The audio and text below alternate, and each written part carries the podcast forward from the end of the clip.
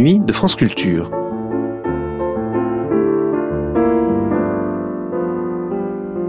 Les nuits de France Culture, une mémoire radiophonique. Que d'eau, que d'eau, mais aussi que de sel, de soleil et de vent. Le soleil c'est bien, mais le vent fait autant que le soleil. De quoi s'agit-il? Il s'agit du sel, oui, mais aussi des marais, des salines, des œillets, des salicornes, des paludiers, des sauniers. Quelques saisons du côté de Guérande, un vaste territoire dans l'ouest de la France, par la mer, par le soleil et par le vent, une émission de Madeleine Ricot réalisée par Marie-Dominique Arrigui, diffusée pour la première fois sur France Culture le 30 novembre 1979.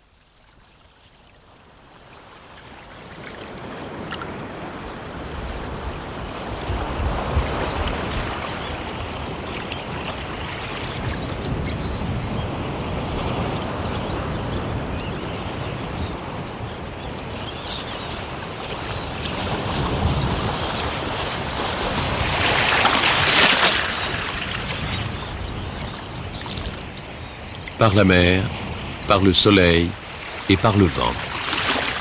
Une émission de Madeleine Rico. Je suis le petit grain de sel, enfant de l'océan immense, liquide encore, je me balance dans son vaste sein maternel. Je suis le Victor Roussel, Henri Massé, puisque le sel est ramassé. Henri Massé, Victor Roussel, chantons le petit grain de sel. La la la la, la la la la la. Je suis l'ami du paludier. Je remplis son cœur d'espérance lorsque je me cache en silence dans la vasière ou dans l'été. Je suis l'ami du paludier. Victor Roussel, Henri Massé, puisque le sel est ramassé.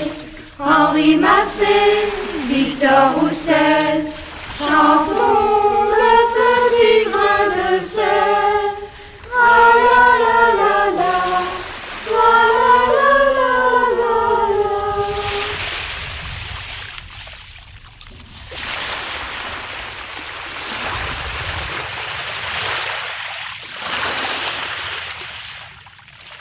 28 janvier 1979. Monsieur Marcel Rio, vous nous avez amené à un coin très particulier, je crois, du Marais.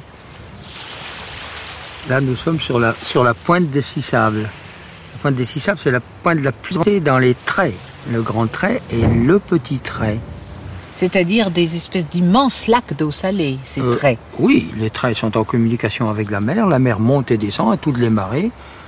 Et est en communication directe avec la mer. Une mer bordée partout par des clochers, des villages. Vous avez, en partant de la droite, Trescalan, Oui. Cly, Quenicoin, Guérande, Saillé, La Baule, le Pouliguen, Bas et le Croisic. Et l'endroit où nous sommes, vous voyez ces digues de marais, ce sont des digues de protection de marais salants. Il y en a à peu près 30 km.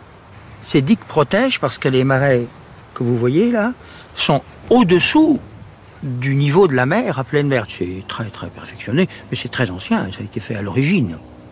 Et cette origine, elle remonte à quand? Oh, on ne sait pas, on ne sait pas. Hein. Ou avant l'an 1000 certainement. hein. Oui, parce que les moines de Landévennec qui étaient venus ont fondé un prieuré à bas euh, vers 945 et ils étaient venus étendre les marais salants, voyez-vous. Donc, euh, ce qui prouve que ça existait avant. hein. Oui. Alors, quelle était leur importance avant? Il est difficile, on n'a pas beaucoup d'écrits. Et vous avez, je crois, très encore euh, un acte vers Louis XIV, par là. À Louis XIV, on trouve des écrits. Des écrits, alors. oui, mais c'est le Les plus dernières, ancien. on appelle ça les salines récentes. Euh, Euh, C'était Vauban, je crois, qui s'était occupé des travaux à l'époque. Et ces salines portent euh, la Chancelière, les Marais du Roi. Euh, ce, ce portent des noms français, euh, très différents des autres salines, où ce sont des si, ou, ou Sinaba, ou ici il y a Sissab, ou, ou d'autres. D'ailleurs, le Djuriès, qui est un mot breton qui veut dire la Vierge. Parce que chaque euh, marais a son nom. Ah oui, chaque saline porte un nom bien défini.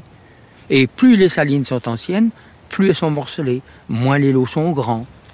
Oui, C'est parce le- qu'il y a eu le roi des soleil, le roi ou- soleil quand même, c'était quelqu'un. Hein, c'était alors il a laissé sa trace même sur les marais salants. Ce sont des salines qui sont rectangulaires, sont les seules. Les autres sont beaucoup plus biscornues.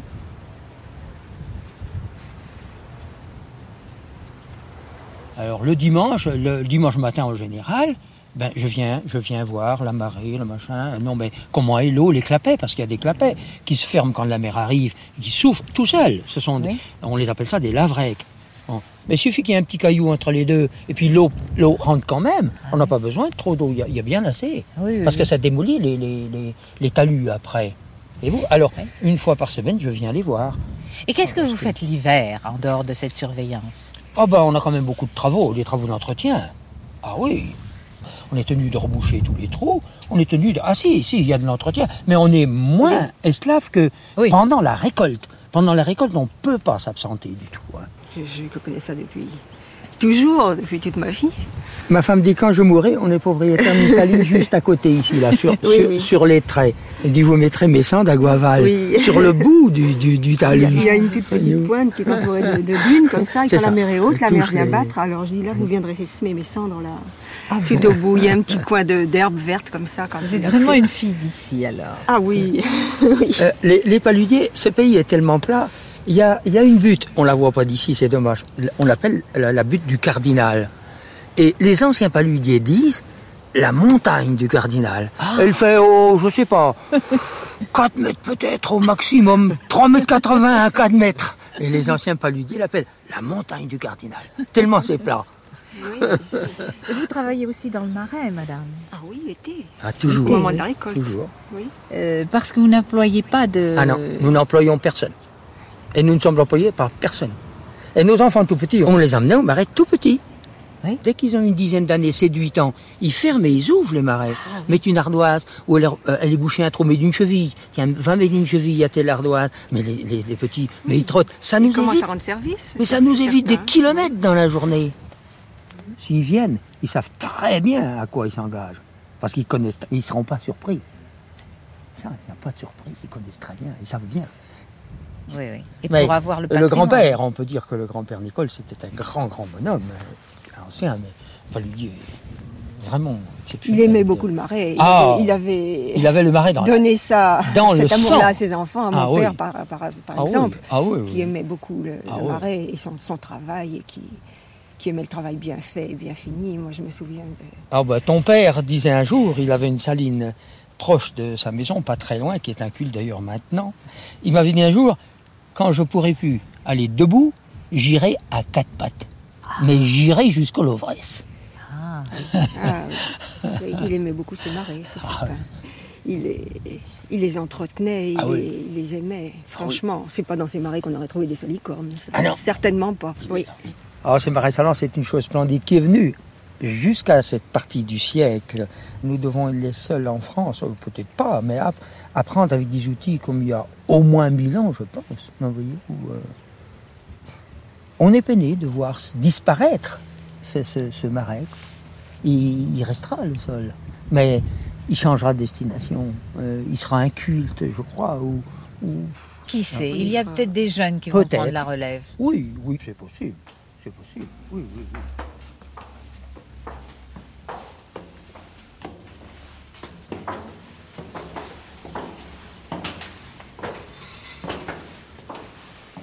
Le musée primitif ne comportait que, que,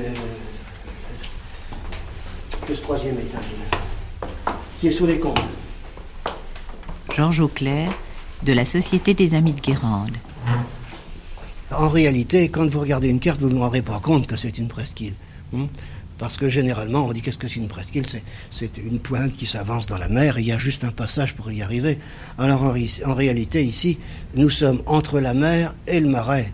Le, enfin, je vous parle pas du marais Salan ici. Non, du marais de Je vous Brière. parle du marais de Brière, voyez-vous, qui s'étend à peu près de la région de Saint-Nazaire jusqu'à euh, Herbignac, euh, et qui est même au-delà, voyez-vous. Oui. Alors à ce, mo- à ce moment-là, en effet, si le marais est couvert d'eau, il n'y a, il y a pas beaucoup de passages pour, le, pour, y, pour y accéder. Ce qui était le cas fréquemment là, autrefois.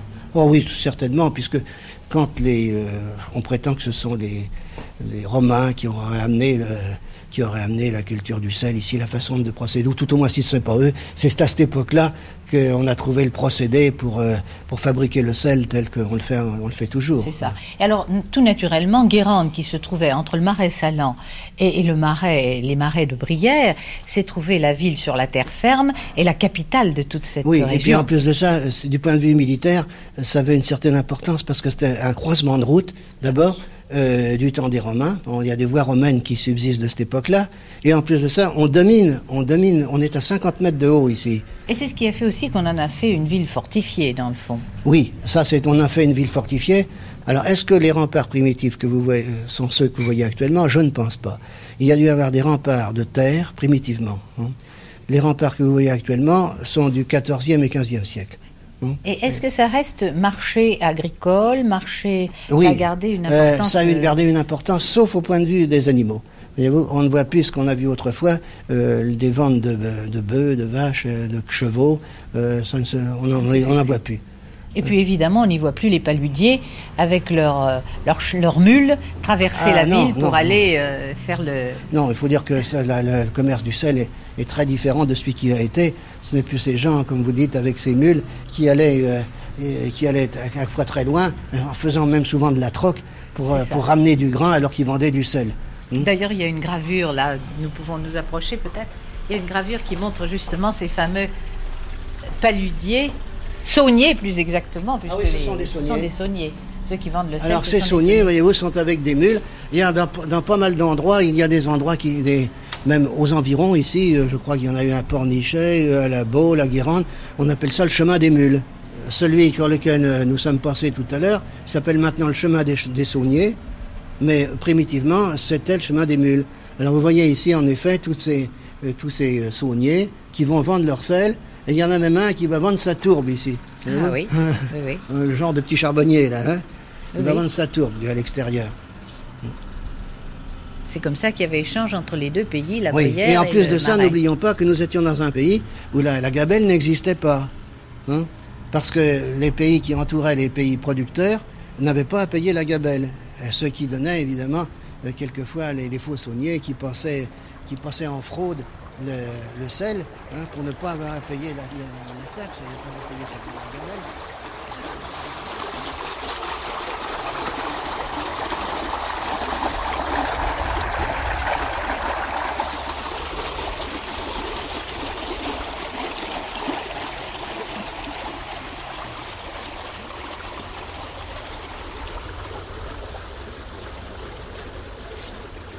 Il y a un soleil qui nous fait cligner de l'œil.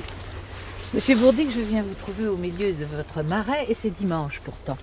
Mais il fait un soleil magnifique, bien que nous ayons les pieds dans, la, dans le gel. Oui. Enfin, et c'est un marais d'hiver. Oui. Et vous êtes venu pourquoi ce matin le voir? Oh, c'est très simple parce que euh, actuellement c'est une euh, marée assez importante. Et vous remarquez que nous sommes sur le bord d'un étier, euh, qui est l'étier principal euh, qui alimente, disons, une, une partie importante du, du- du bassin salicole. Et L'étier, c'est le... c'est le canal, le canal d'amener d'eau de mer. Et en même temps qui sert à évacuer les eaux résiduelles d'eau de pluie euh, en hiver. Alors, euh, dans la mesure où cette- ce coefficient de marée est assez important, euh, qu'elle atteint aujourd'hui une hauteur de 5,80 m et que les talus de protection euh, protègent le marais par rapport à une hauteur de 6 mètres, voyez-vous, il reste 20 cm simplement en terre. Et je viens simplement surveiller pour voir s'il ne risque pas d'y avoir des dégâts. Parce que ça arrive fréquemment que la mer passe par-dessus. Ah ouais. passe par-dessus les talus. Et puis bon bah inonde les salines, euh, entraîne de la terre. Et à ce moment-là bah, il faut réparer. Combien a-t-il de superficie actuellement, à peu près? Ben, le marais salant a toujours la même superficie, c'est-à-dire qu'il fait en gros 2000 hectares, mais les 2000 hectares comprennent les salines, les étiers, euh, les talus, enfin c'est un ensemble. Euh, il y a environ 1200 hectares exploitables Mais euh, je peux seulement dire une vérité, qu'il n'y a pas plus du tiers du marais d'exploiter actuellement. C'est-à-dire le tiers des, des 1200 hectares. Mais combien de familles vivent encore du marais? C'est très difficile à, à indiquer un chiffre exact parce qu'il y a ceux qui euh, font des marais salants, mais dont, ce n'est pas la profession principale. Euh, et il y a ceux dont c'est la profession principale. Alors je pense citer un chiffre en fonction de cela. Ça ne dépasse pas 50 familles euh, paludières, mais des gens qui en vivent exclusivement. Et si on rajoute les, autres euh, qui sont nécessaires également au maintien de l'activité sur le marais, eh bien je crois qu'on peut citer sans risque de sans risque d'erreur un chiffre approchant les 130 personnes. Euh, Je crois qu'on m'a signalé que de jeunes euh, voulaient s'installer dans le marais. Mais ils n'ont d'abord pas les marais. Euh, les les non plus n'ont pas les marais. Ah bon Non, euh, disons que maintenant ils commencent à Nous sommes revenus sur la route, je le signale parce qu'on entend une auto qui passe. Oui, euh, maintenant ils commencent à devenir propriétaires de leur saline parce que le métier est moins rentable qu'il a été et les propriétaires traditionnels s'en désintéressent. Mais les jeunes paludiers qui viennent au marais se trouvent dans la même situation avec un peu, un peu, un peu de retard. Alors. Un peu de retard bien sûr, c'est-à-dire en métayage. En métayage. Mais j'ai mon grand-père qui a travaillé euh, au quart, c'est-à-dire qu'il avait le quart pour lui. Il donnait trois quarts à son propriétaire. Alors c'est vous dire que le propriétaire, euh, sans effort, euh, gagnait trois fois ce que gagnait un paludier. Et il qui est- habitait Nantes ou Paris. Voilà, il habitait dans tout Paris. Et puis au passage, l'État prenait euh, bon, ben, son petit impôt traditionnel. Et cet impôt a disparu euh, en même temps que les, les, les paludiers ont secoué le, le, le joug euh, et ont obtenu l'inverse, c'est-à-dire un tiers pour eux, euh, disons deux tiers pour eux, un tiers aux propriétaires. Et ce qui fait que ben, maintenant, le marais pour les propriétaires, c'est moins rentable que ça l'a été. Par contre, on assiste de plus en plus à- au phénomène propriétaire paludier. Ce qui est très intéressant, parce que peut-être ça va redonner une vie. À, à mon sens, actuellement, c'est la seule condition qui permet à ce métier d'être rentable. Car euh, il faut être concerné en tant que propriétaire, ne serait-ce que pour entretenir et protéger le sol, je vous disais tout à l'heure, contre l'invasion de la mer. Et d'autre part, euh, bon, ben, pour, y, trouver en plus que, disons, le, fruit de son travail, c'est-à-dire la vente du sel, eh bien, un, attachement, un lien entre le sol et l'homme lui-même.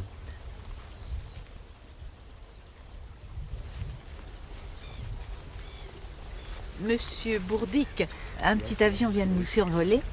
Et je pense que de là-haut, ça doit être très beau de voir le marais. C'est vraiment extraordinaire. hein. Euh, j'ai eu cette occasion il y a cinq ans et j'ai vraiment découvert quelque chose d'extraordinaire et c'est pourquoi c'est vraiment une, une joie et un plaisir de le raconter. Et il faut le faire euh, en fin de saison surtout, au moment où le, où le mois marais... de- d'août septembre. Euh, c'est ça, août septembre, au moment où le marais contient davantage les concentrations d'eau mer. Alors celle-ci se trouve en particulier dans les œillets de marais salants. Ça donne à ceci une couleur rouille avec la, la- la brillance du sel, c'est vraiment extraordinaire. Les, talus où l'herbe euh, verte a commencé à, changer de couleur, euh, presque prendre les couleurs d'automne. Euh, en plus, les eaux bleu-vert des étiers et de la mer, c'est vraiment superbe. Alors là, Alors là, nous traversons un étier sur un pont branlant. Faut Oui, peut-être pas euh, s'avancer. effectivement, c'est un- une passerelle qui, qui est ancienne et qui a été conçue d'ailleurs pour sortir le sel euh, des œillets qui se trouvent de l'autre côté. Ah oui, oui, oui. Dans la mesure où les œillets sont abandonnés, euh, la passerelle euh, ne se justifie plus comme telle, mais elle est quand même utilisée par euh, moi-même comme passage piéton et, Oui. et par les chasseurs euh, qui l'utilisent l'hiver. C'est assez triste le marais l'hiver. Enfin, non, il y a un merveilleux soleil, mais on voit en effet qu'on n'y travaille pas. Disons qu'il y a un moment où il est triste, c'est vrai. euh, c'est quand le plafond est bas, euh, qu'il n'y a pas de soleil. Alors là, euh, c'est pas agréable, disons, de travailler au, ma- au marais quand on est, on est seul. C'est- Voilà, Ah oui. le- si- surtout insister là-dessus. C'est que le travail du, pal- du, solitude. du- du paludier, euh, c'est un travail isolé. Le paludier, généralement, en hiver, est seul dans sa saline. Bon, ben, si on a un, un caractère casanier, solitaire, ça va très bien. Sinon, euh, sinon, ben, on peut pas. Quoi. Je, je pense que des jeunes garçons, et je pense à mon fils en particulier, euh, ça lui est jamais arrivé d'être seul euh, dans une saline.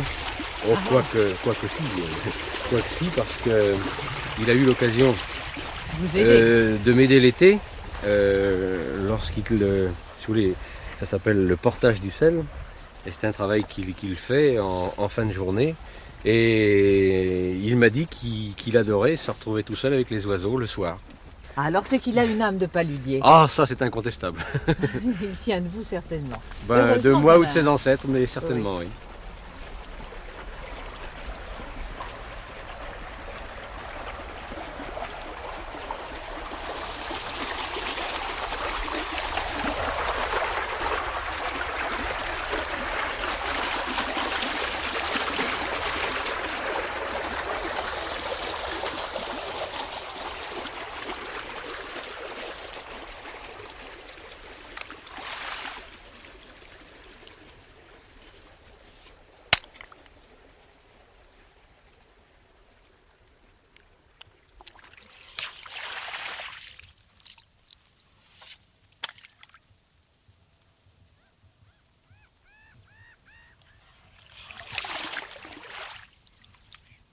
On veut mettre de l'eau sur les œillets euh, pour les prendre, on dit donner à boire au marais.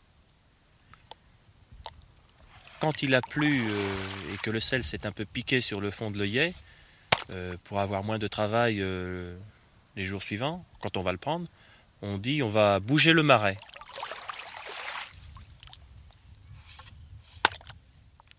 Ramasser la fleur de sel, le sel blanc, cueillir le sel, cueillir la fleur de sel. Quand on transporte le sel de la ladure au Tormet, on dit même encore aujourd'hui euh, porter le marais, comme le faisaient dans le temps les porteuses justement à la Gède, bien qu'aujourd'hui on le roule. On dit porter les marais.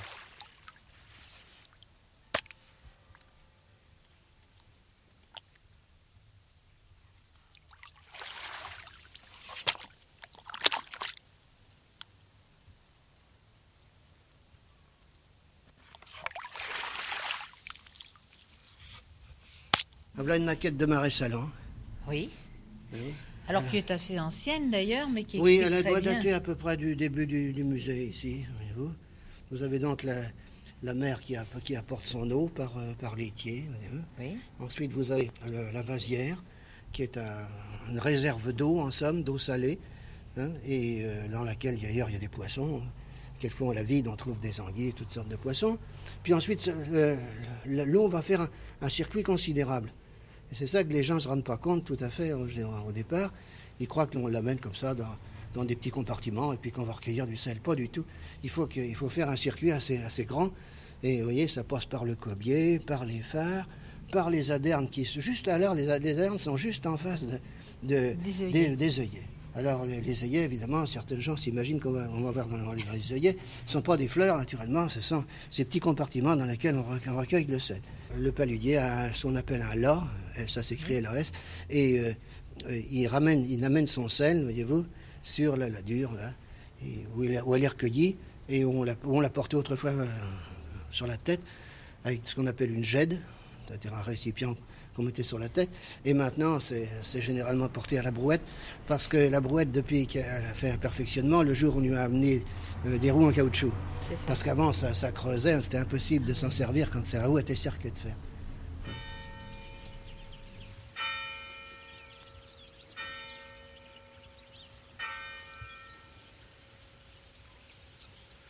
« 20 mai 1979.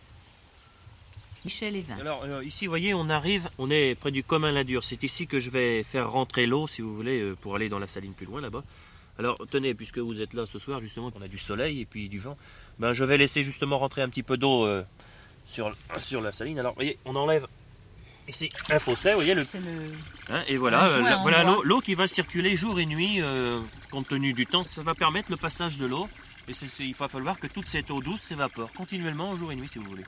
Et si je vois que le temps se gâte, par exemple, le, dans, je sais pas, euh, peut-être dans 2-3 jours, si vous voulez, on peut espérer quand même avoir 2-3 jours de beau temps, et bien peut-être même avant, ben, je reviendrai fermer justement ce fossé de Ah, vous façon le à- laissez s'écouler aussi je le laisserai, oui, je le laisserai. Vous voyez, je vais le ranger ici à côté, on le plante à côté là. Et puis, euh, je vais laisser ça euh, s'écouler, puisque maintenant il y a du soleil et puis que les risques de pluie sont passés. Eh bien, je vais laisser cette eau Et douce. ça ne déborde jamais. Ah, c'est tout le problème. C'est là tout Ah. le problème du métier de paludier. Vous voyez, il faut que cette eau douce, cette eau salée, si vous voulez, mais l'eau douce qui est contenue dedans s'évapore. Alors, il va falloir que cette eau circule sur les fers, les adernes, et puis même sur les œillets, sans que jamais un seul de ces bassins soit sec, mais sans que jamais un seul de ces bassins déborde. Alors il faut venir réguler en fonction du temps, en fonction des nuages, du vent, du soleil. Il faut toujours venir réguler. C'est ce qui explique qu'il y a toujours deux, trois fossés comme ça, de façon à réguler en fonction Mais il du faut temps. avoir beaucoup d'expérience alors. Il faut vivre avec le temps, il faut sentir le. C'est le, le temps qui nous guide, on fait que de le suivre. L'orage est passé, mais c'est tout ce que je peux dire. quoi.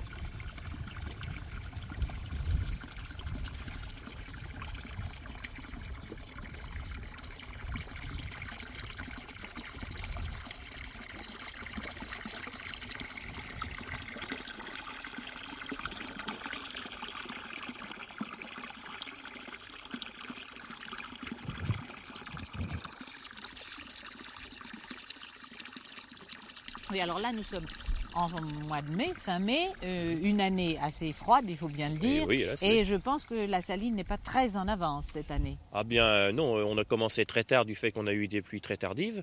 Alors donc à partir du mois de mars, vous commencez à les mettre en état. C'est ça, oui, c'est un de nos, de nos premiers travaux. Et en même temps, enlever le limu, c'est une petite algue qui se développe très rapidement, puis qui pourrait, euh, qui risquerait de boucher les trous justement Ah oui. de nos, de nos petites fossés là. hein. Alors on enlève l'algue et puis on enlève un peu le dépôt de vase qui s'est fait et on refait les ponts. Il y a évidemment des, des oiseaux qui, qui, qui nichent ici. Vous voyez, il y a eu les tournepires qui nous ont fait plein de misère. Le- vous voyez là-bas le long des ponts, eh bien, les, quand les ponts ont séché, ça fait ce que l'on appelle des copeaux.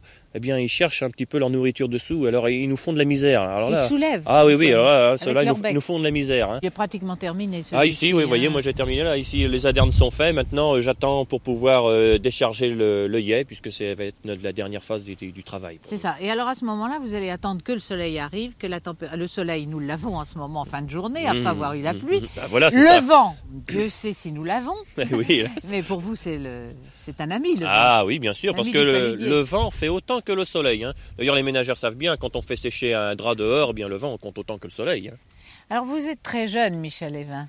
Vous êtes un jeune paludier d'une trentaine d'années, dirons-nous. Je dois dire d'abord, parce que je, tiens à faire cette différence, parce que les, anciens y tiennent eux-mêmes, je ne suis pas paludier. Les paludiers sont des gens qui vivent essentiellement de cette profession, euh, mais qui ne vivent que de ça. Alors moi, j'ai la chance d'avoir un métier à côté, mais c'est pas pour autant qu'il faut laisser tomber l'héritage. hein. Euh, j'ai déjà la chance d'avoir des parents qui sont nés avant moi et qui ont pu euh, me laisser des marais. Bah, je serais vraiment pas... Enfin, vraiment le dernier des derniers si je laissais tomber euh, ces, ces marais euh, qu'ils ont fait, que leur grand-père a fait. Et, enfin, ça, ça a toujours été de famille. Alors, faut... Puis, euh, tout ce qui peut graviter autour des marais, ben, ça me passionne. Je dois reconnaître, de près ou de loin, ça me passionne. L'histoire, enfin, les hommes, tout, ça, ça m'intéresse. Heureusement, je ne suis pas seul, quoi. De- Ce serait ter- terrible de se sentir isolé dans le marais. On est déjà bien trop isolé dans le marais. Du fait que le paludier, vous voyez, il est toujours tout seul à travailler ici. Oui. Ici, on est seul. On est dans la saline, on a le soleil au-dessus de la tête, mais on est tout seul. Vraiment tout seul. Et il faut pas oublier qu'une saline qui fait à peu près euh, une cinquantaine de yais, ça représente à peu près 4 km de pont à faire, à peu près. Donc on va passer ici des semaines, des semaines. Enfin, on va travailler là. Et on travaille seul. Alors, si vous voulez, le paludier a ce côté un peu solitaire, un petit peu. Je ne vais pas dire fruste, mais un, petit- côté solitaire. Et alors, euh, ça fait qu'il s'est attaché, eh ben, il s'est attaché tout de suite à ses traditions, à ses coutumes. Et alors, ça, ça fait une. Ça a provoqué, si vous voulez, dans la région, une espèce de petite enclave, mais bien bretonne, vous savez. Vous voyez, vous vous avez là-bas le Pouliguen, hein, Oui. un On peu l'appelle plus loin, ça, il y a oui. Croisic, Bas, euh, tout ça sont des noms, Guérande, ce sont des noms bien bretons, et ils ont conservé, euh, tous ces gens, tous ces paludiers, des costumes bien bretons. Euh, D'ailleurs, je dirais même, parmi les plus vieux costumes de Bretagne, hein, je ne me rappelle plus la date exacte, mais enfin, le dernier mariage en costume paludier, ça doit remonter à 90 ans, moins d'un siècle. C'est c'est ça qui est formidable. Et c'est grâce justement à nos, à nos parents, grâce au côté, si vous voulez, solitaire de nos parents, ils ont réussi à, à préserver au sein de la région ici une petite enclave bretonne, vraiment. Eh bien, dans l'histoire du pays de Guérande, on peut dire tout d'abord que Pierre de la Condamine. il y eut un grand mariage au pays du sel. Ce fut le mariage de Jeanne de Navarre avec le duc Jean IV.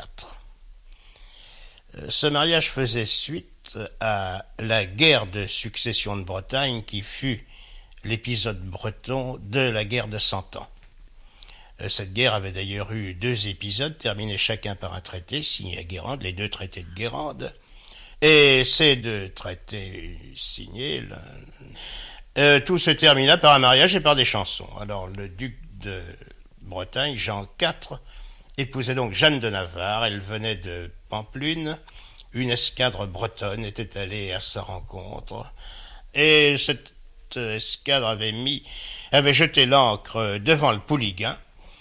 Et la princesse s'était acheminée vers Saillé par les étiers dans une barque. Et le mariage a donc été célébré à Saillé et non pas à Guérande. Le mariage a été célébré à Saillé parmi la population paludière, tout simplement. Et je crois même que, voici un détail, l'évêque de Pamplune avait dû accompagner la princesse et c'est lui qui fit le mariage, si l'on en croit la chanson. Et on peut dire que euh, tous les souverains qui régnèrent sur la Bretagne euh, sont issus de ce mariage, jusqu'à Anne de Bretagne elle-même, qui Quelle était, sa parenté mais elle était, elle était l'arrière-petite-fille du duc Jean IV et de Jeanne de Navarre, donc Ah, voilà. se marièrent ça. à Saillé. Et Anne de Bretagne, eh bien, elle, euh, elle est venue à Guérande. Elle est venue à Guérande aussitôt après la mort de son père, le duc euh, François II, euh, qu'on venait d'inhumer à Nantes. Alors, pour des raisons d'épidémie, il avait fallu qu'elle quitte Nantes très rapidement. Et elle était allée à Guérande, donc, où elle tint son conseil pendant plusieurs mois.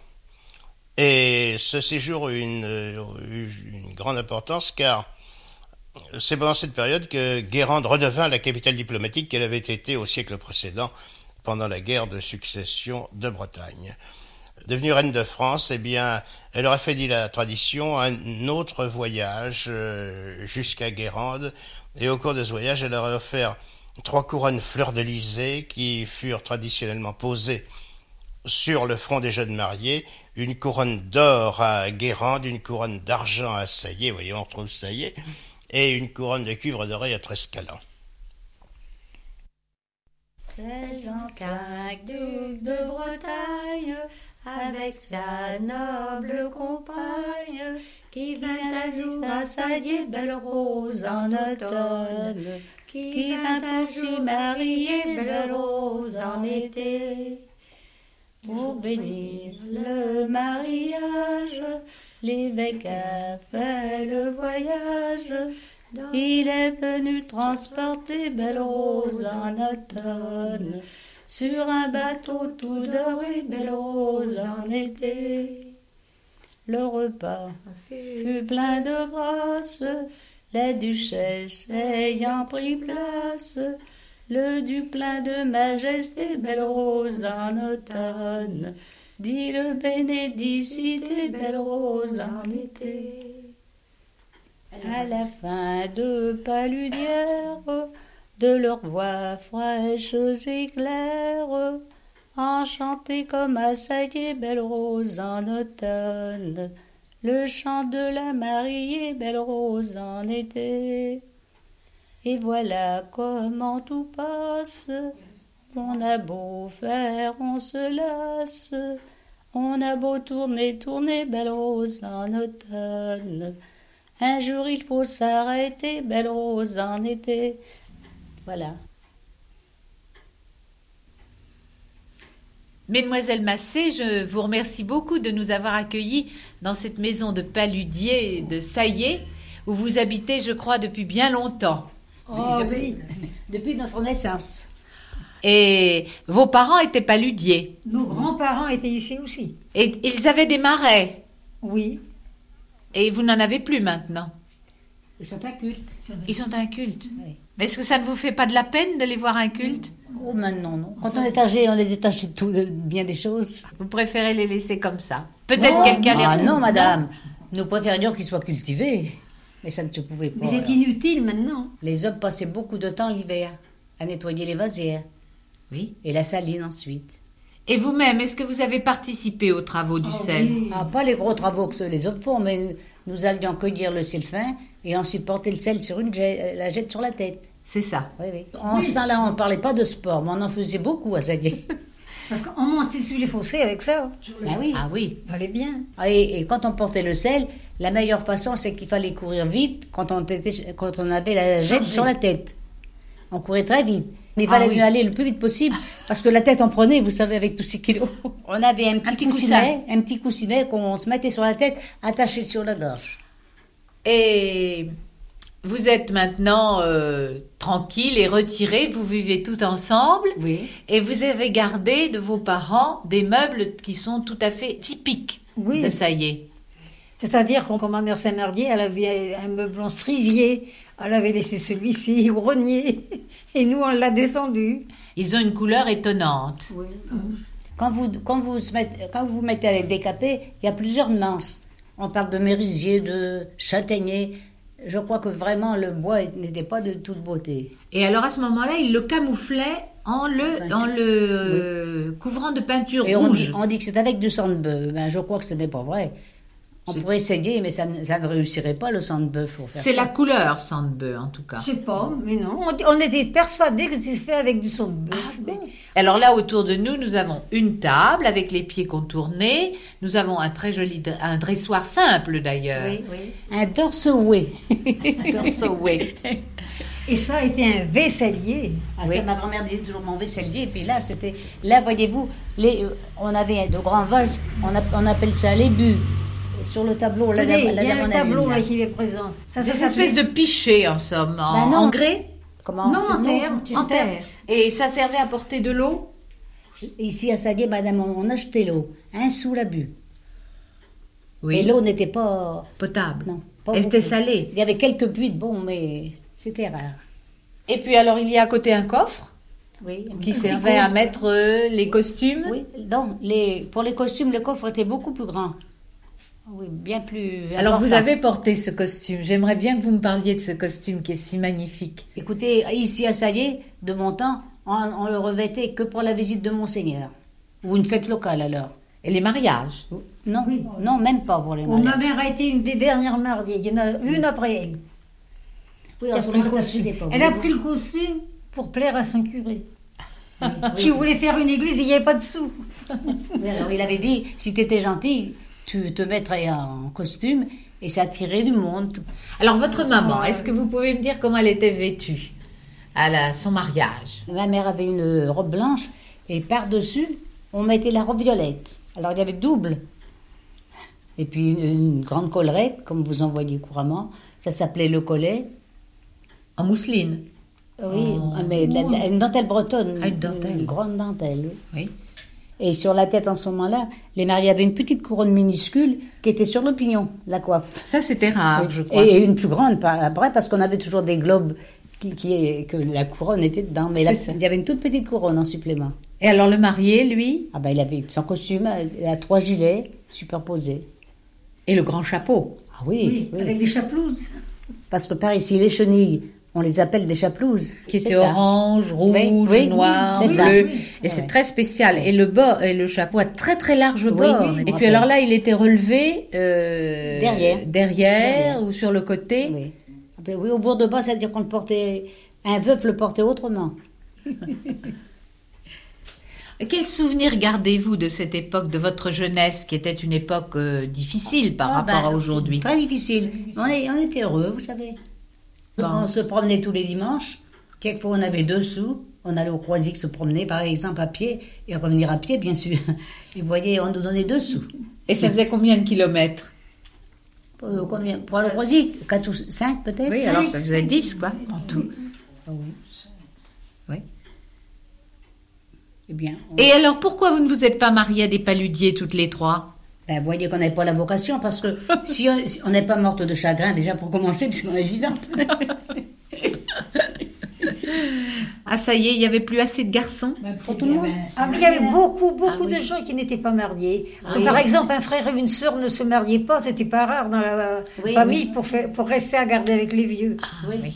Il y en a combien comme ça qu'on a connus qui étaient, on disait, souvent quand on était jeune, on disait, ben, c'est la femme à un tel, mais c'est pas sa femme, c'est sa sœur. Ah oui, c'est ça.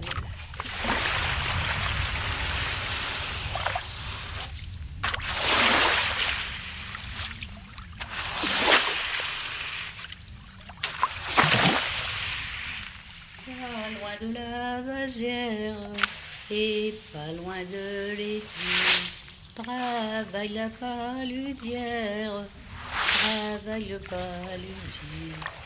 Ah, vive la paludière, Ah, vive paludier, pas loin de la vasière et pas loin de l'étier. Mourra la paludière, mourra le paludier. À pleurer la paludière, à pleurer le paludier. «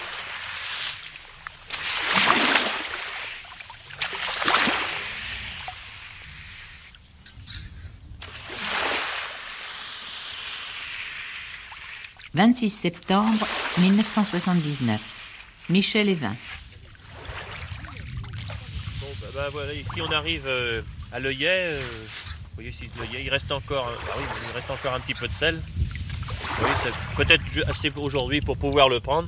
Si vous voulez, je vais, je vais vous allez faire attention. hein, je vais prendre euh, l'œillet ici, pour voir la prise de la journée.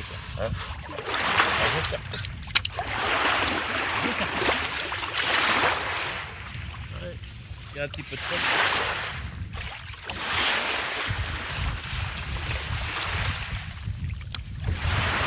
Ah oui, en fait, avec le là, on, crée des, mouvements d'eau qui vont entraîner euh, qui vont entraîner le grain de sel devant la ladure là-bas. voyez faut faire attention bien sûr de ne pas piquer dans la vase, la vase mère qui constitue le sol de, de l'œillet. Voyez, quand on est dans les coins là,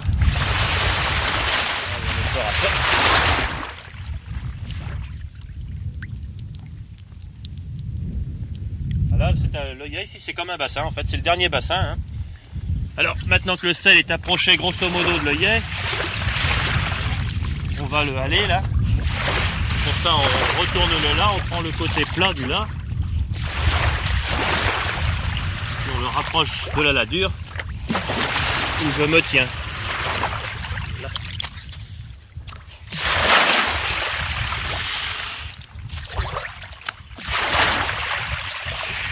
Voilà. J'appelle la dure finalement là. Là où je me tiens, le petit rond qui se trouve euh, près de l'œillet, vous voyez, c'est ici qu'on va mettre le sel à, à s'égoutter. hein. Parce que quand même, quand on le tire de l'eau, il est encore euh, humide. Alors il est évident qu'aujourd'hui, là, oui, vous voyez, c'est une petite prise finalement. Voilà, hein, on va repousser un peu. Voilà. Alors pendant que j'ai pris l'œillet, là, vous voyez, j'ai ouvert la, la hince, là, de façon à faire rentrer de l'eau nouvelle. Cette eau qui est là, euh, le soleil de demain, si le temps veut bien en être, de la partie, suffira, le soleil et le vent, hein, parce que le vent fait autant que le soleil, à amener l'eau, cette eau-là, l'eau douce va s'évaporer, il va me rester encore une certaine quantité de sel, j'espère, à prendre.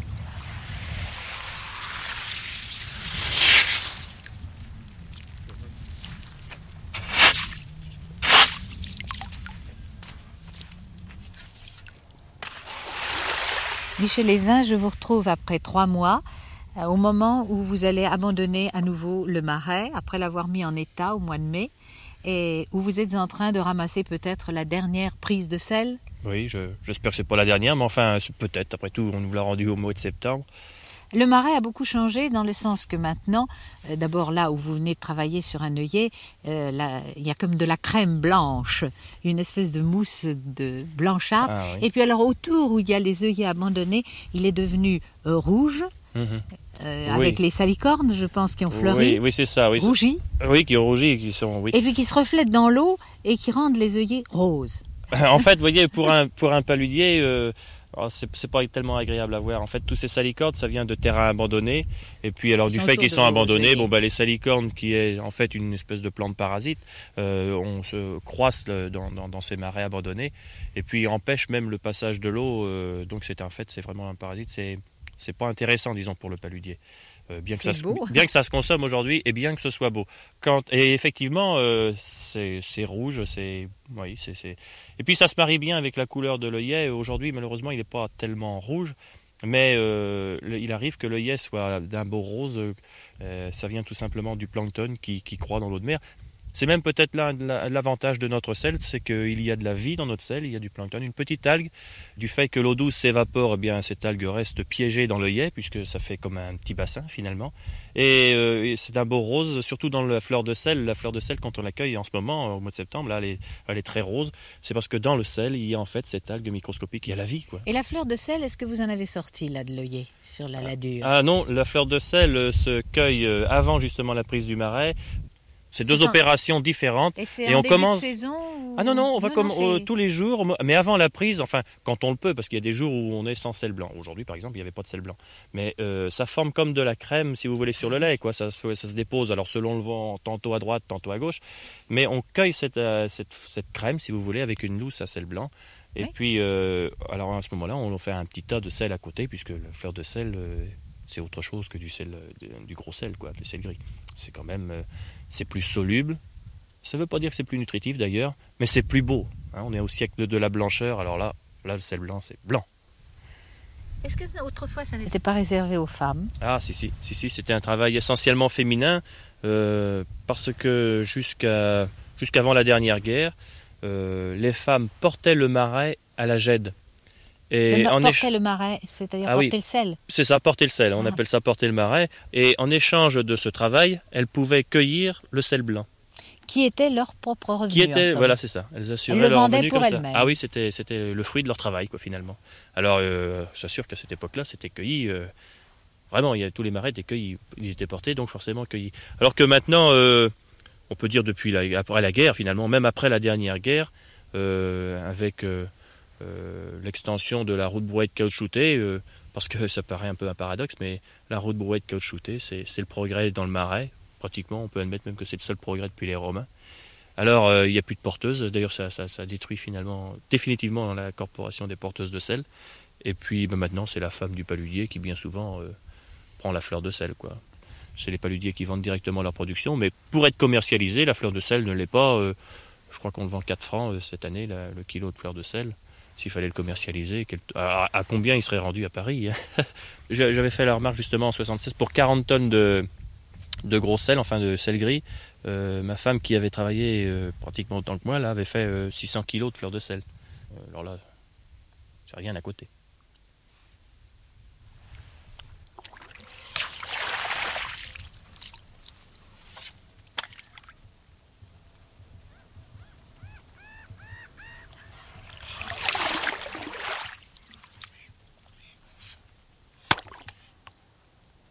Et puis alors, monsieur Guéry, ces paludiers, ils retiraient du sel donc de leur marais salant, mais ils devaient ensuite le, vendre, je pense. Bien sûr. Il fallait bien que le paludier vive de la vente de son, de son sel. Il allait donc ce qu'on appelait villager, c'est-à-dire de village en village porter le sel. Alors, soit au départ, il le portait sur des mulets, n'est-ce pas? Il y avait un grand élevage de mulets dans la région, et c'était un dos de mulets. Euh, chaque mulet portait trois sacs de sel sur son bas, et ils allaient fort loin, à pied naturellement, à côté de leur mulet. Ils revenaient ensuite à cheval quand le mulet était, déchargé. Mais au départ, ils s'en allaient, quelquefois avec leurs femmes et leurs enfants. Et ils s'en allaient fort loin, jusqu'en Basse-Bretagne, en Normandie, et même quelquefois jusque dans le Nivernais. Les Brierons les accompagnaient quelquefois également en emportant leurs mottes et vendant leurs mottes tout au long du chemin. Et alors ces gens-là revenaient au pays en rapportant du blé, parce que dans ce pays de marais, il y a peu de terres cultivables. Et c'est ce qu'on appelait la troque. Il y avait un règlement, naturellement, qui leur permettait de sortir en franchise absolue leur sel. C'était l'avantage de ce, pays, euh, que la gabelle n'intervenait pas pour les habitants. Et alors, il fallait qu'ils rapportent, puisqu'ils allaient vendre leur sel, il fallait donc qu'ils rapportent le même poids de blé ou de céréales. Autrement, le pays serait mort de faim, naturellement, il n'y aurait pas eu de pain. C'était là la grande difficulté. Alors, la Révolution, où justement euh, toutes euh, les communications été un peu interrompues, euh, le pays a manqué mourir de faim. Il a fallu que les autres provinces et les autres départements plutôt lui apportent du blé. Je pense qu'ils avaient tout de même gagné un peu d'argent en vendant leur sel pour rapporter en plus que du blé euh, quelques écus bien sonnants. Oui, oh, oui, bien sûr, ils, ont, ils rapportaient même des cadeaux à leurs femmes et souvent versaient quelque chose au trésor de bas, de l'église de bas. Euh, ils s'en allaient donc fort loin, comme je vous l'ai dit, et même euh, un certain groupe de paludiers avait emmené un dromadaire qui attirait beaucoup les badauds. On se demande comment il était arrivé là. Ah oui, sûr. par un Ah, on ne le sait pas, on ne le sait pas. Euh, ces gens-là aussi avaient la réputation de ne pas être toujours honnêtes et de verser le sel d'une certaine manière de façon qu'il ne se tasse pas, ce qui faisait un petit peu moins de sel. Mais les ménagères le savaient. Alors il paraît justement que euh, dans les villages où ils arrivaient, les, les ménagères mettaient leurs enfants sous la table et au moment où le, le paludier versait son sel dans le boisseau, les enfants faisaient taper dans la table ceux qui tassaient le sel. Et le- comme ça, le- le- Des petits trucs. les petits trucs étaient devinés. Il pas d'autre- Oui, il y en a combien d'autres J'aurais bien chanté toute la soirée, moi, une fois parti. Bien sûr. Non, quand j'étais chez mon père, Gaston Mérier, j'ai une. hein. Quand j'étais chez mon père, ridondon, ridondaine, garçons à marier, ridondaine euh, garçons à marier, ridondaine. Je n'avais rien à faire, ridondon, ridondaine, je n'avais rien à faire, ridondon, ridondaine, Ici, il nous a envoyé tous les costumes. Les costumes, surtout des costumes du, du marais salant. Eh bien, c'est le costume du marié de, de Saillé, avec un costume très rutilant. Très rutilant avec surtout ce, ce gilet de la mariée qui est une espèce de caparaçonnage d'or. C'est exact. Parce qu'elle est, parce qu'elle est mariée. Si elle n'était pas mariée, elle porterait le, le, le petit corsage que porte la petite fille là-bas, vous voyez, en noir et Oui, blanc. Là. oui, Hum. Alors ça, ce sont les jeunes filles qui portent ce Petit costume. corselet. Oui. La fille était jeunette, ridondon, Alors là, nous avons le fameux chapeau de la région aussi. Oui, ça c'est le chapeau euh, qui est porté euh, suit différemment, suivant qu'on est marié, que l'on est, que l'on est célibataire ou que l'on est veuf. On le porte de trois façons Avec des différentes. chenilles de couleurs. Oui,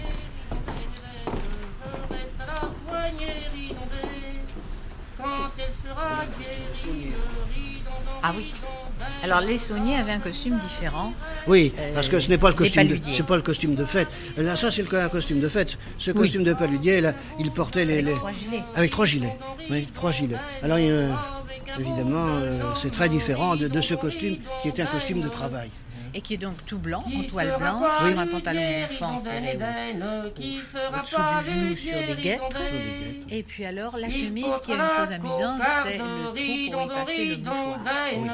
Et le sarreau ciré, ridondaine et le sarreau ciré, ridondaine, et mangera des patates, ridondon, ridondaine, avec du lait caillé, ridondaine avec du lait caillé, ridondaine. C'était des, des machins pour- pourvu que ça revenait en, en, en hey, il racontait ça. On peut dire qu'au siècle dernier, eh bien, euh, les, euh, le commerce du sel, qui était en somme la, la principale euh, activité du, du pays, souffrait d'une crise prolongée. Parce que ce commerce avait à faire face à une concurrence à la fois extérieure et intérieure. Il y avait des armateurs français, les armateurs de la grande pêche de Terre-Neuve et des Bandislandes. C'était la grande époque. C'était la grande époque, oui, et qui avaient besoin d'énormes quantités de sel. Ça alors, ils il pouvaient s'approvisionner en sels étrangers à, à des conditions beaucoup plus avantageuses. Et il y avait aussi la concurrence intérieure extrêmement importante. Parce qu'il y avait donc en concurrence les sels de l'Est et du Midi de la France. Considérez par exemple un chargement de, de 100 tonnes de sel du Midi, expédié de Marseille à destination de Dunkerque, en bateau. Eh bien, le, sel du Midi est, très sec, très peu fondant, de sorte que ce sel, ce- ces ces 100 tonnes au départ, pouvait absorber un peu d'humidité en cours de route et faire à l'arrivée 103 tonnes négociables. Ah oui. Tandis que le, le sel Guérande est chargé au croisic, déjà plus humide, un peu plus humide par nature, ne pouvait pas absorber l'humidité du transport sans subir un déchet à l'arrivée. C'était le contraire. C'est le contraire. Alors les 100 tonnes du départ faisaient 97 tonnes à l'arrivée, d'où 6 tonnes de différence au détriment des sels de la région de Guérande. Alors ici ajoutait une autre injustice, peut-on dire, car les droits fiscaux euh, étaient payables au départ, de sorte que les sels du Midi euh, payaient euh, les droits sur, sur 100 tonnes au départ de Marseille, et comme ces 100 tonnes en faisaient 103 à l'arrivée à Dakar, il y a 3 tonnes qui échappaient à l'impôt. Et puis alors voilà, euh, on entre donc sur ces entrefaites dans la grande époque des chemins de fer. Alors les chemins de fer avantageaient les, les sels de l'Est euh, à l'aide de tarifs préférentiels. Et alors donc les, les paludiers ici euh, réclamaient à leur tour un chemin de fer, car le chemin de fer venant de Paris, Angers et Nantes avait été prolongé jusqu'à Saint-Nazaire seulement en 1857, mais alors les paludiers demandaient une ligne allant de Saint-Nazaire à Guérande et au Croisic pour euh, expédier leur sel dans de meilleures conditions et puis d'une façon plus rapide. Mais alors les projets n'aboutissaient pas, on ne sortait pas des études préalables, de sorte que un certain moment, on vit débarquer à Paris et prendre le chemin du palais des Tuileries, le palais de l'empereur. Une délégation venue du pays de Guérande composée de quelques notables, parmi lesquels le curé du Croisic, le curé de Guérande, et un magnifique paludier qui s'appelait d'ailleurs Noël l'Escaudron, c'est bien un nom du pays tout à fait. Eh bien, Noël l'Escaudron avait mis sa magnifique cape noire, ses, ses gilets de couleur, sa, naturellement sa blanche culotte bouffante, ses bas blancs, etc. Et alors, arrivé dans le palais de l'empereur, il a fait euh, un effet extraordinaire, n'est-ce pas? Il a, il suscité la curiosité, et puis enfin sa présence a fait beaucoup plus que le rapport le mieux frappé pour la cause du chemin de fer. Alors on a mis raté le- les dernières études. Seulement en pratique, en pratique, eh bien, lorsque le chemin de fer a été construit, a été mis en service au mois de mai 1879, cette ligne, eh bien, elle favorisa essentiellement l'essor touristique du pays et elle fut à l'origine de la naissance de la Baule, ce qui tout de même est très important. Quant au problème du sel, bah, il n'y a rien eu de, de, de changé, n'est-ce pas? Ce problème resta tel qu'il était auparavant. Et en effet, cette situation-là a tout de même trouvé euh, une sorte de solution lorsque fut négociée une sorte de modus vivendi entre les différents producteurs pr- français et réservant un secteur privilégié au sel de l'Ouest.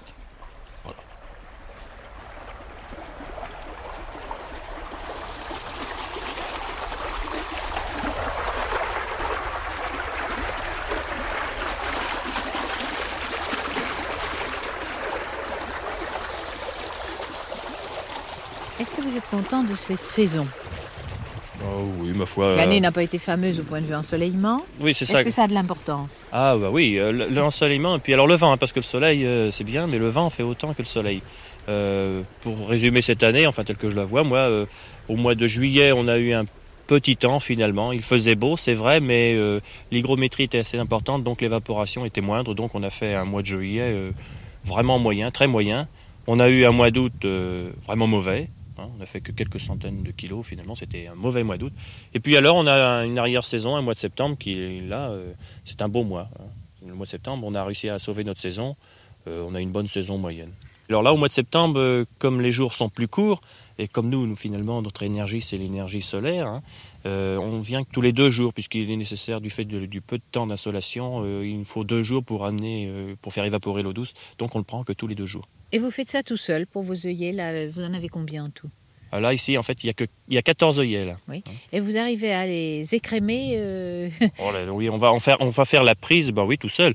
Vous savez, un paludier, oui, un paludier seul fait 60 œillets. euh, oui, il faut pour, pour vivre, il faut faire quand même une soixantaine d'œillets. Et c'est assez fatigant pour les bras. Ah oui, c'est un métier quand même relativement le dur, vous savez. est- est euh, très lourd. hein. bah, Euh, pas lourd, mais long. Oui, il est long. Alors, Ah c'est ça. c'est Quand, ça. quand, vous êtes, quand vous avez à peu près, on peut admettre qu'une prise moyenne, c'est 50 kilos. Enfin, c'est quand même une assez bonne prise, mais enfin, on peut- on- ça se fait. 50 kilos de sel dans l'œillet, euh, c'est 50 kg au bout de 4 mètres, 5 mètres. euh, évidemment, euh, ça tient son bonhomme. Puis alors une fois, c'est pas ça, une fois qu'on l'a poussé à la ladure, hein, euh, il faut aussi le haler, euh, c'est assez aussi pénible. Et une fois qu'il est rendu sur la ladure euh, qui est près de l'œillet, il faut encore le transporter à la brouette euh, sur le Turmet, qui est le gros tas de sel qui domine la saline. Alors, euh, vous voyez, s'il fait 60 œillets, il a 50 kg par jour, ça lui fait 3 tonnes de sel à pousser vers la ladure, à tirer sur la ladure et à rouler de la ladure sur le Turmet. Encore, encore faudra-t-il au bout d'un certain temps, encore, dégager le Turmet, parce qu'à force de mettre des 3 tonnes sur le Turmet, il va falloir faire de la place pour en mettre d'autres. Vous voyez, de l'œillet, là, j'ai tiré cette année une tonne et demie de sel dans chaque euh, dans chaque Ah. rectangle d'environ euh, 7 mètres sur 10, là, eh ben, j'ai tiré une tonne 5 cette année euh, de là. Alors, euh, c'est très fluctuant, c'est pour ça que, dans le fond, les paludiers sont très tributaires de temps. Je dis que parmi les, pa- les paysans, il n'y a pas plus tributaire du temps. Euh, en 76, où j'ai- moi j'ai bien... euh, J'ai fait à peu près 5 tonnes dans, dans, Ah, dans le même œillet. Dans le même œillet, dans cet endroit-là. Alors Oui. qu'en 77, euh, l'année suivante, j'ai fait euh, 500 kilos. Oui, oui. Hein, vous voyez que le rapport est de 1 à 10, ce qui est considérable. Hein, nous, là, il n'y a pas eu un pouvoir d'achat qui a augmenté, il s'est réduit de 10. hein, Et alors, le, prix du sel est fonction de quoi? De ce que vous récoltez chaque non, année non, ça c'était dans le temps. Heureusement maintenant, et peut-être grâce justement au groupement des producteurs de sel, on a un prix qui est stable et qui euh, augmente régulièrement euh, d'une année sur l'autre. Jusqu'à maintenant, on peut le dire toujours. Oui. Or, vous, vous animez un groupement. Enfin, de- je, oui, je, je suis au sein d'un groupement euh, comme pratiquement euh, 90% des paludiers à l'heure actuelle. Il y a un groupement dit groupement des producteurs de sel euh, qui a pour charge donc de commercialiser le sel que l'on récolte actuellement Dans la sous- presqu'île dans la guérandaise. presqu'île garandaise. Et, euh, et le, le sel est commercialisé sous le nom euh, l'armoricain. Et alors, ben, ma foi, il y a eu quand même des tentatives. Il y a déjà eu une coopérative qui a fonctionné. Et puis, ma foi, le côté individualiste de certains paludiers ont mis à mal ce, ce projet collectif quand même, puisqu'une coopérative ne peut fonctionner que dans la mesure où il y a un esprit coopératif. Et puis, ma foi, elle, elle s'est effondrée, quoi, sous la pression euh, de négociants, entre autres. Alors, c'est peut-être l'avantage de ce, de ce groupement aujourd'hui, c'est d'avoir euh, mis dans son jeu euh, les négociants, puisque les, négociants sont avec le groupement, et puis jusqu'à preuve du contraire, eh bien, ça marche très bien. Et de tout temps, justement, de tout temps, les paludiers se sont contentés de faire le sel, mais n'ont jamais été plus loin, n'ont ja- n'ont jamais essayé de trouver des marchés, de- de commercialiser le produit.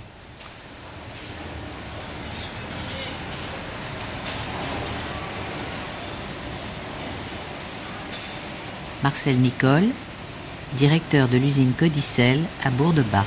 Il faut vous dire que euh, enfin, nous sommes euh, compagnie des salins du Midi, euh, mais nous travaillons deux, deux qualités de sel qui ont deux origines différentes. D'une part, le sel de l'Ouest et d'autre part, les sels de, de Méditerranée Ah, qu'on vous amène jusqu'ici. qui viennent ici parce que pour des raisons économiques, on ne peut pas, on ne peut pas utiliser le sel euh, de l'Ouest pour euh, les productions élaborées. Je- J'entends par là les, les sels en paquet gros et fins séchés.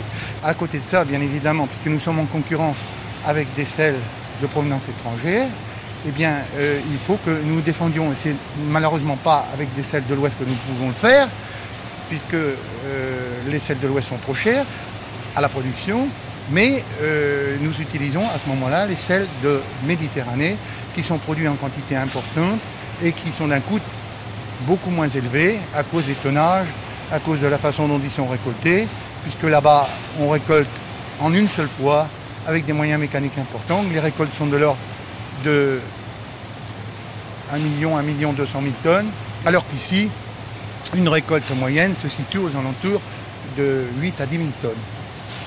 Alors vous voyez que euh, la proportion qui existe. Alors ce sel, euh, il est évidemment payé au- assez, assez cher comparativement au coût des sels de Méditerranée par exemple. Et, et, euh, il faut bien que les paludiers puissent vivre décemment. Il faut que ce sel soit vendu dans la gamme de prix où il est le plus cher, c'est-à-dire les sels de consommation. C'est ce que nous faisons. Nous ici, nous vendons à peu près les trois quarts de, de- du sel qui est produit ici en presqu'île guérandaise par l'intermédiaire de nos agences de la Compagnie des Salins du Midi. Et euh, nous le payons, paludier, euh, autour de 40 centimes à la production, qui leur permet de vivre décemment. hein. vous êtes euh, la seule raffinerie, je crois, de la région on maintenant. ne peut pas dire que nous raffinons. hein. Le raffinage, c'est- c'est c'est- c'est trop chose. Ici, nous, nous, nous faisons du conditionnement, nous faisons du lavage, du séchage, mais nous ne faisons pas de raffinage. Le raffinage, c'est euh, euh, prendre euh, la saumure et faire de la cristallisation. C'est ça du raffinage. Nous ne faisons pas du raffinage, nous faisons de l'affinage, si vous voulez, mais pas du raffinage.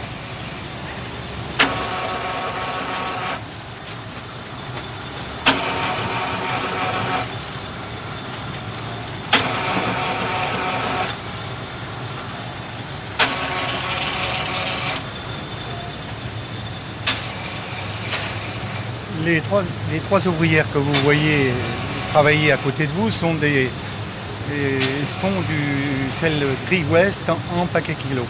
Euh, pour les raisons économiques que je vous ai expliquées tout à l'heure, euh, nous- ce sel est conditionné en l'état. hein. tel qu'il a été ramassé dans le qu'il a marais. été ramassé dans le marais, sous sa forme naturelle. hein. Donc Bon. il est assez gris, faut le Il est, dire. un- il est assez gris, mais euh, tel quel, il est très prisé par beaucoup de consommateurs, puisque les ventes sont en augmentation cette année de, par rapport à 78, d'à peu près 1000 tonnes.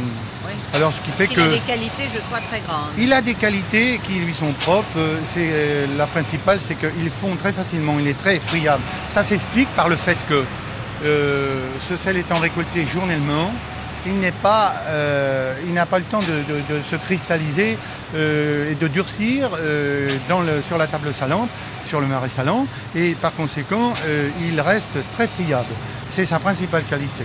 Bon, alors euh, nous conditionnons ce sel. euh, nous avons trois chaînes qui, fabriquent à peu près une vingtaine de tonnes chaque jour. Ce qui fait que chaque année, on nous conditionnons environ 5000 tonnes de pactage kilo. Mais vous ne pourriez pas travailler toute l'année, certainement, avec seulement le sel du marais. Euh, ici, nous, faisons aux alentours de 14 000 tonnes de sel. Eh bien, il faudrait que la totalité du, du sel de, de la presqu'île euh, serait commercialisée par notre intermédiaire, ce qui n'est pas le cas. Bien évidemment, on n'est pas tout seul. hein. Oui. Il y a tout de même aussi des fabrications, euh, comme vous verrez tout à l'heure, comme les sels pour les épurateurs d'eau, les sels pour les salières, etc., euh, qui ne peuvent pas de toute façon être fabriqués avec des sels de l'Ouest.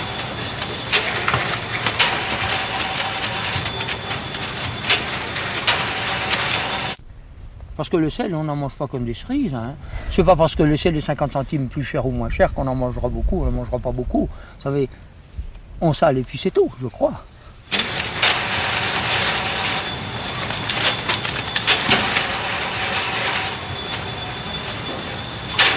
Alors vous, voyez que le conditionnement se fait toujours euh, par trois ouvrières. Une, euh, une ouvrière qui dose, une ouvrière qui soude et la troisième qui, qui emballe. En général, elles font à peu près une tonne à l'heure. Alors euh, toutes les heures, elles, elles permutent. Ah oui. Voilà.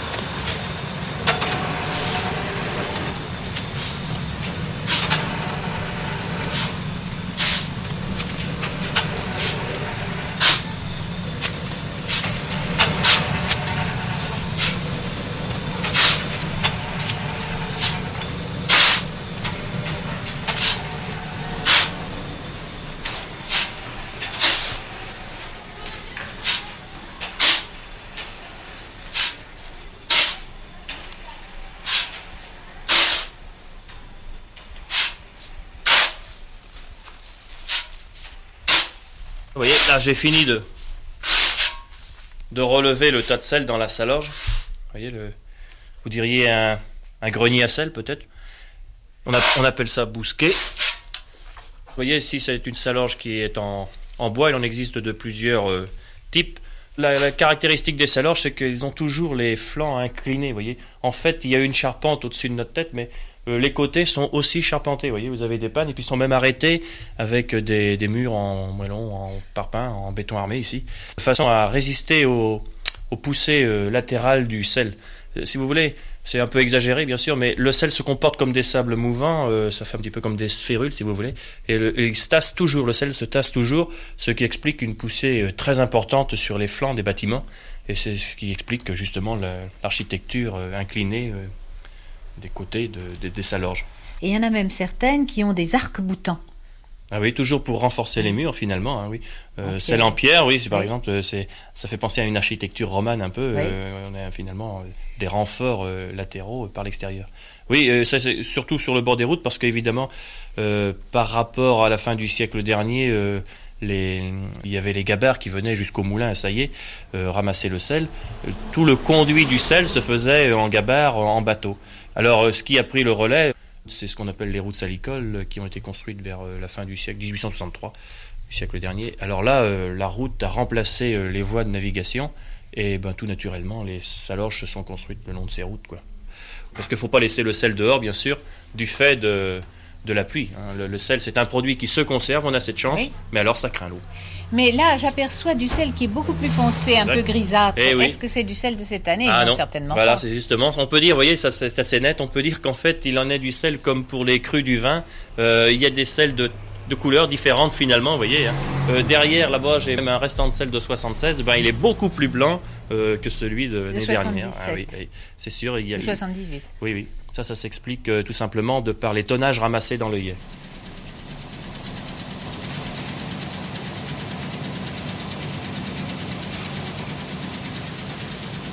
Ce que je voulais vous demander aussi, c'est euh, si vous rentrez tout le, le sel de l'Ouest Oui. en saison ou Oui. si il rentre progressivement?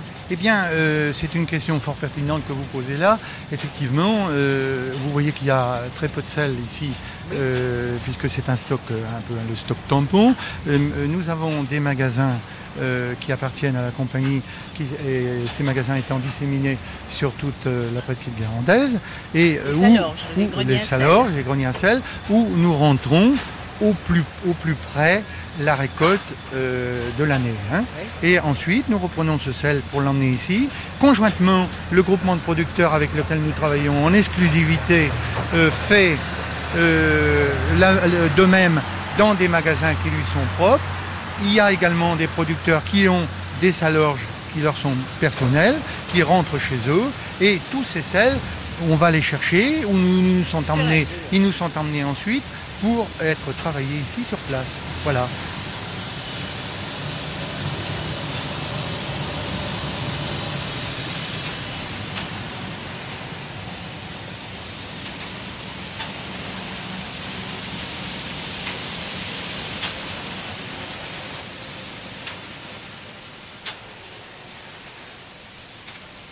Le sel, qui est un, oligo-élément indispensable à la vie humaine, euh, déjà Alain Bouchard, le chroniqueur, qui est né à Bas, en parlait en 1516 dans ses chroniques. Et il disait En aucun lieu de vers l'Occident on fait du sel par singulière industrie, car à ce faire, il n'y a que l'eau de mer et la vertu du soleil. Un très beau texte. Au fond, ce cristal, dont la matérialisation sous les feux du soleil participe au mystère un peu de la pierre philosophale, et fait de nos palutiers des sortes d'alchimistes. Et on a par exemple une citation d'un autre, d'un véritable alchimiste qui s'appelle Arnaud Villeneuve, qui dit Celui qui connaît le sel et sa préparation possède le secret caché des anciens sages.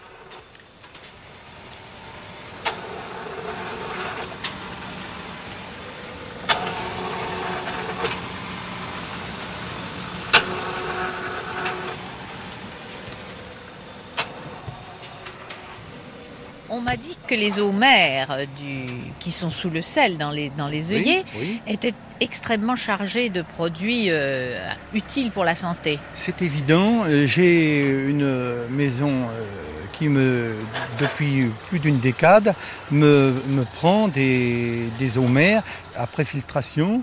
Et ces eaux mères sont extrêmement riches Et euh, je pense que la maison, c'est un laboratoire, donc je pense extrêmement sérieux, extrêmement connu. Donc euh, la richesse des, eaux mers euh, doit, doit pouvoir, on doit pouvoir développer cet aspect du marais, c'est certain, oui. Également d'ailleurs les argiles, parce que dans les bassins de décantation où passent les eaux de lavage du sel, il y a, il y a des argiles colloïdaux qui se déposent et ces argiles sont également extrêmement riches et euh, je n'y croyais même pas, mais j'ai pu constater que euh, en emplate notamment, eh bien, ils ont une influence certaine euh, dans les douleurs rhumatismales, etc. Alors je pense qu'il y a aussi quelque chose à faire. Voilà. C'est peut-être un nouvel avenir du marais qui s'ouvre. Eh bien, dans une certaine mesure, ça peut être tout de même quelque chose en appoint.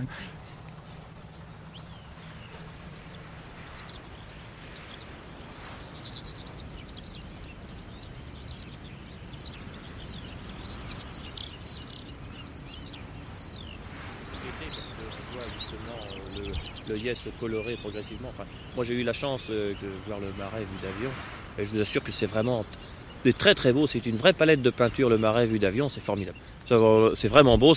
On, a euh, toute une euh, chromatique si vous voulez dans les teintes en passant du bleu de la mer pour arriver justement à ce rouge dans le yais. Ça passe par toutes les teintes et puis alors les marais étant toujours imbriqués d'une façon non géométrique les uns dans les autres, c'est merveilleux. Faut reconnaître, c'est merveilleux.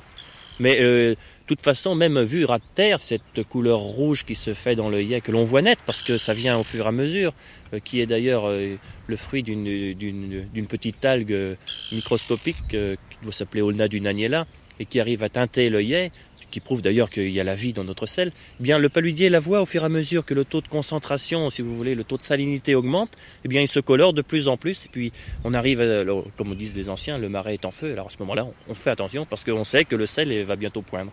Voyez, il y a un petit côté euh, très lié, si vous voulez, entre la beauté et le sel que l'on va ramasser. Alors, je trouve que c'est pas négligeable.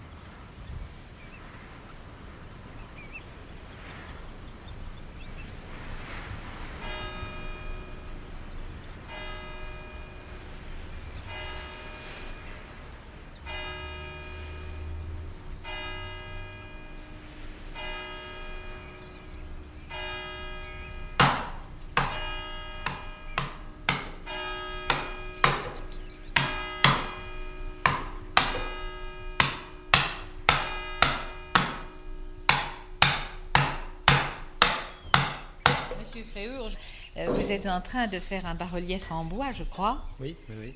qui est destiné à une église. Oui, pour la Normandie. Et vous êtes tout le temps au travail dans cet atelier de Bourg-de-Bas. Bourg-du-Bas. Eh ben oui, parce que la sculpture, vous savez, c'est un art extrêmement long, un peu fastidieux et qu'il faut pratiquer enfin, d'une façon très continue. Et vous êtes dans un endroit particulièrement beau de Bourg-de-Bas, puisque vous êtes à côté de la chapelle du Mûrier. Ah, c'est un très bel édifice, vous savez, parce que la chapelle qui a été construite en très peu de temps, au 15e, et qui a donc gardé une unité absolument parfaite. Elle est malheureusement en ruine, en partie. Elle est en ruine, c'est-à-dire elle a été découverte au siècle dernier parce que la toiture était en mauvais état. Mais euh, c'est pas à proprement parler des ruines, ce sont des murs sans toiture, si vous voulez. C'est une, Oui. une église euh, qui n'est pas hors d'eau.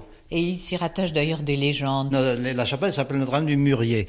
Et alors on s'imagine que qu'il s'agit du mûrier, l'arbre, n'est pas?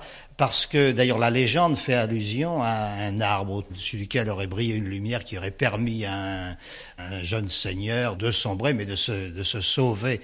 En réalité, il semble qu'il s'agisse plutôt de mûrier avec un nez, non pas ER. C'est une chapelle qui aurait été construite avec euh, une sorte d'impôt sur le sel, pas sur le- la saumure, somme toute, d'où mûrier, puisque mûrier euh, signifie un peu saumure, pas Et ce serait donc, euh, on devrait donc écrire M-U-R-I et accent aigu. Alors c'est vraiment la chapelle des paludiers, en Ah somme. oui, oui, oui, à l'origine, elle a été construite par eux, avec leur argent du moins. Et ici, à Bourg-de-Bas, c'est aussi le pays des paludiers, toujours, je crois. Enfin, il y en oui, a toujours un oui, certain il y a encore un certain nombre de paludiers, oui. Mais enfin, ils sont maintenant peu nombreux, n'est-ce pas Car le marais est tout de même euh, en perte de vitesse, quoi. Et- C'est-à-dire que vous comprenez, le marais euh, n'est pas du tout une zone naturelle. Le marais est une zone artificielle, totalement artificielle. Ça, il faut bien qu'on s'en rende compte. Il a été complètement construit par les hommes. Alors c'est devenu pour nous, n'est pas une image à laquelle on tient essentiellement, euh, ne serait-ce que parce qu'il nourrit des hommes, mais aussi parce qu'il est beau, parce qu'il est intéressant, parce que l'hiver, le marais est totalement inondé. Et alors ce sont des... ce, que, ce, que, ce, que, vous connaissez sous le nom de vasières, n'est-ce pas, qui sont des, des petits étangs, eh bien, on le retrouve dans les salines, puisque les, les, ponts des salines sont la plupart du temps recouverts d'eau. Et alors, à ce moment-là, le soleil joue pleinement à, sur ces, ces étendues d'eau, et spécialement le soir, il y a des choses extrêmement intéressantes et des atmosphères très une atmosphère très particulière à la région, comme dans, dans toutes les régions d'eau. Mais alors là, c'est un peu différent parce que l'eau est morcelée, morcelée à la façon d'un vitrail, si vous voulez. Et alors, si le marais n'existait plus, qu'est-ce que ce serait Des lagunes? Qu'est-ce que ça pourrait être? Alors, alors évidemment, ce qui est à redouter, c'est que euh, non seulement si le marais disparaît, euh, ce ne seront pas des lagunes qu'on trouvera, ce ne sera pas un paysage naturel. Il est, il est bien euh, aisé de penser qu'on envisage de réaliser sur ce vaste territoire qui se trouve juste derrière la Baule, qui est un, une zone de vacances, des choses à usage euh, touristique, euh, bref, enfin pour tuer le temps, si vous voulez, donc sans utilité réelle et profonde, et zone alors qui sera totalement artificielle.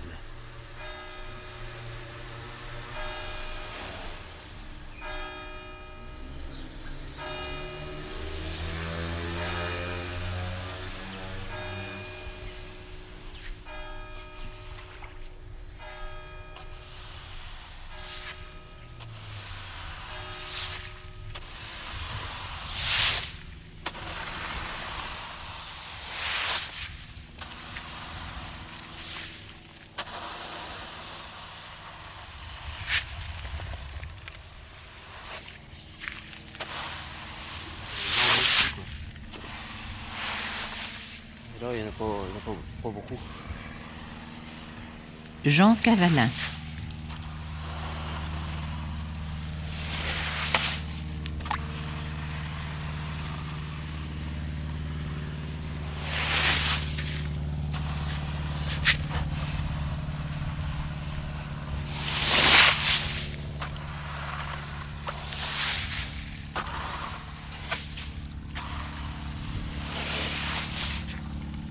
Une quinzaine de kilos là à peu près quoi.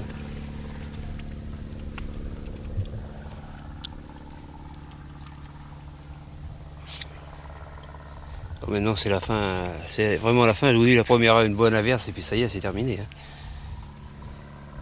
Vous n'allez pas le ramasser là ce soir, si? Ah non, non, non, bah, faut, faut le laisser, on le laisse goûter. Ouais. goûter oui. ouais.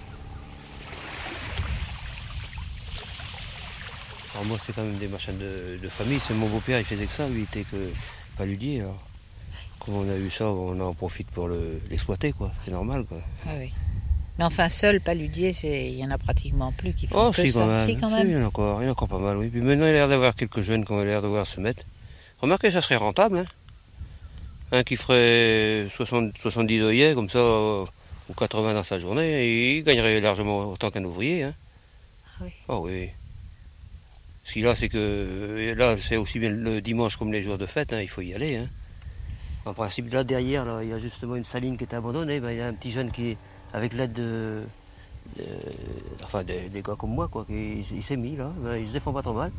Et vous aimez, vous vous plaisez ah, moi, oui, ici oui, oui, moi j'aime bien ça. Respirons, hein, c'est ça. Regardez comme moi que je fais ça pas ma journée. Hein. J'ai pas que cela, j'en ai pas d'autres ailleurs. Alors, ah, oui. il faut remarquer, il faut aimer ça. Moi j'aime bien ça. J'étais bercé tout jeune là-dedans. Hein. C'est pour ça. Hein. Enfin, c'est pas désagréable. Oui, bah, oui.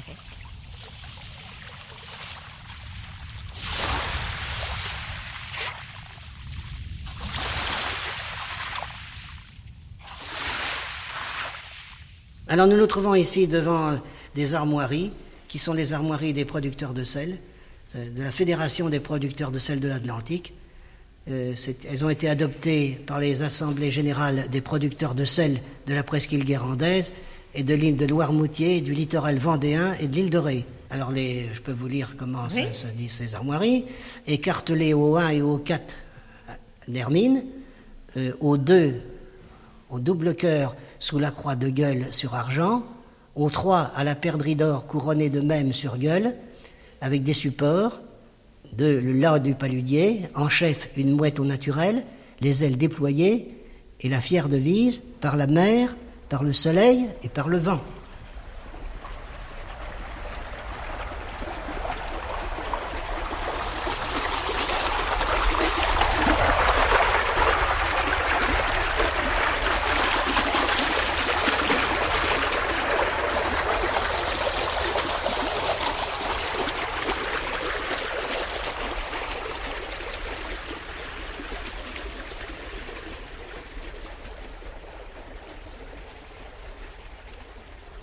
Dit jusqu'à la Saint-Clair, qui est le, le patron du village là, de Saillé, eh bien jusqu'à la Saint-Clair, le paludier n'est pas clair. Alors il y a toujours encore un peu d'espoir. Et la Saint-Clair, c'est quelle date?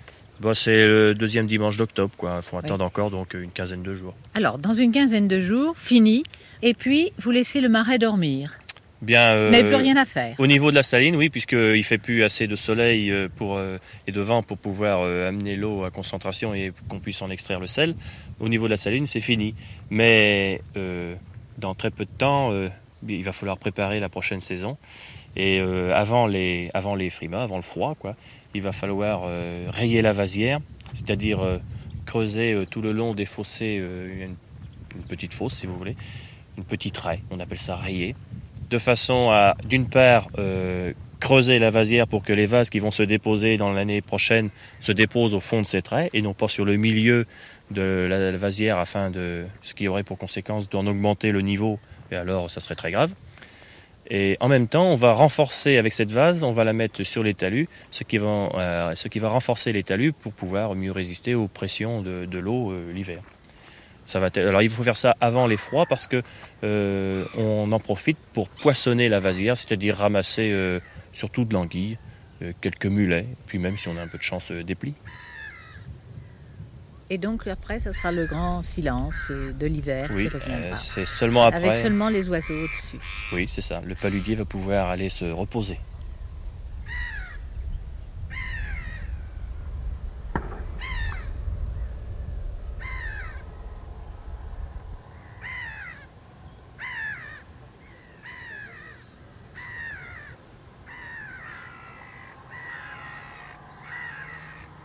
Par la mer, par le soleil et par le vent. Une émission de Madeleine Ricot. Avec les paludiers Georges Bourdic, Jean Cavalin, Michel Evin, Marcel Riot, Jean Rivalan. Marie, Yvonne et Léocadie Massé. Madame Riot. Les historiens Pierre de la Condamine, Fernand Guérif, Georges Auclair. Le sculpteur Jean Fréhour. Le directeur de Codicelle, Marcel Nicole. Et la participation du Cercle celtique de Saillé. Groupe de réalisation Marie-Dominique Arrigui, Jean-Marie Charon, Daniel Cocolle, Daniel Toursière. Cette émission a été diffusée pour la première fois sur France Culture le 30 novembre 1979. Vous pourrez la réécouter en ligne ou la télécharger durant un an sur le site franceculture.fr, rubrique Les Nuits de France Culture.